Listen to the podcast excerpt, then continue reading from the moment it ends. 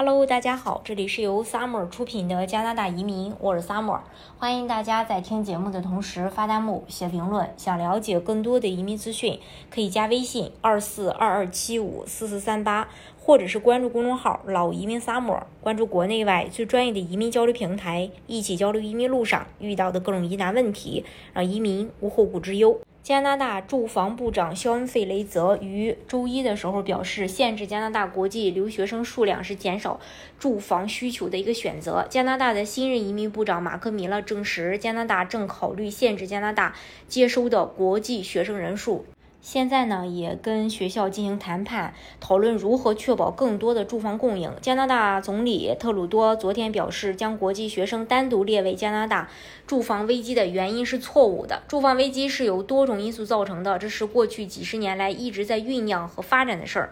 国际学生只是最新一个被指责造成住房短缺的群体。移民部长米勒办公室的一位发言人告诉环球新闻。虽然部长正在考虑所有选择，但对国际学生的限制并不是唯一的解决方案，也不能解决问题。系统中存在泛滥行为，必须以明智且合乎逻辑的方式解决。这可能包括实施上限，但这不是唯一的措施，因为它不能解决整个问题。米勒的新闻秘书巴霍斯·达拉阿奇兹说：“我们目前正在考虑多种选择，以便采取。”多方面的方法来解决这个问题。移民部长表示，他不会像我们通过多年级，嗯，去计划制定永久居留计划那样规定学习许可的级别上限。米勒愿意重新考虑国际学生入学，特别是在担心欺诈问题的情况下。联邦政府正在对国际学生计划进行审查。该发言人表示，他已经与大学学院和其他利益相关者就如何最好的管理这一流行进行，呃，这一流量进行磋商。即将到来的国际学生的住宿也是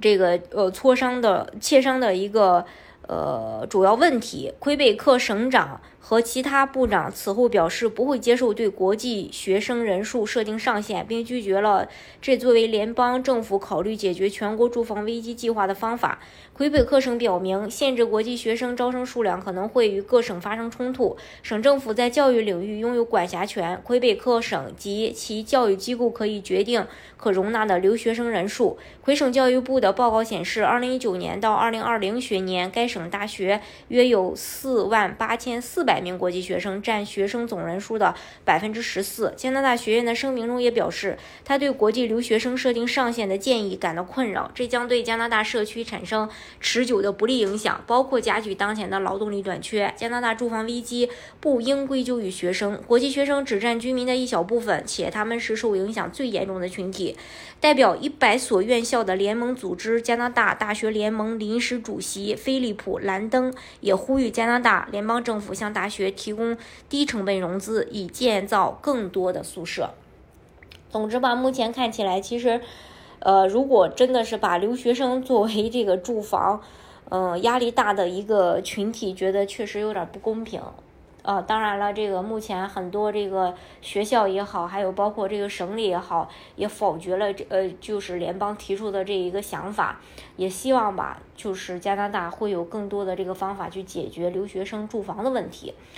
好，今天的节目呢就给大家分享到这里。如果大家想具体的了解加拿大的移民政策的话，可以加微信二四二二七五四四三八，或者是关注公众号“老移民 summer”，关注国内外最专业的移民交流平台，一起交流移民路上遇到的各种疑难问题，让移民无后顾之忧。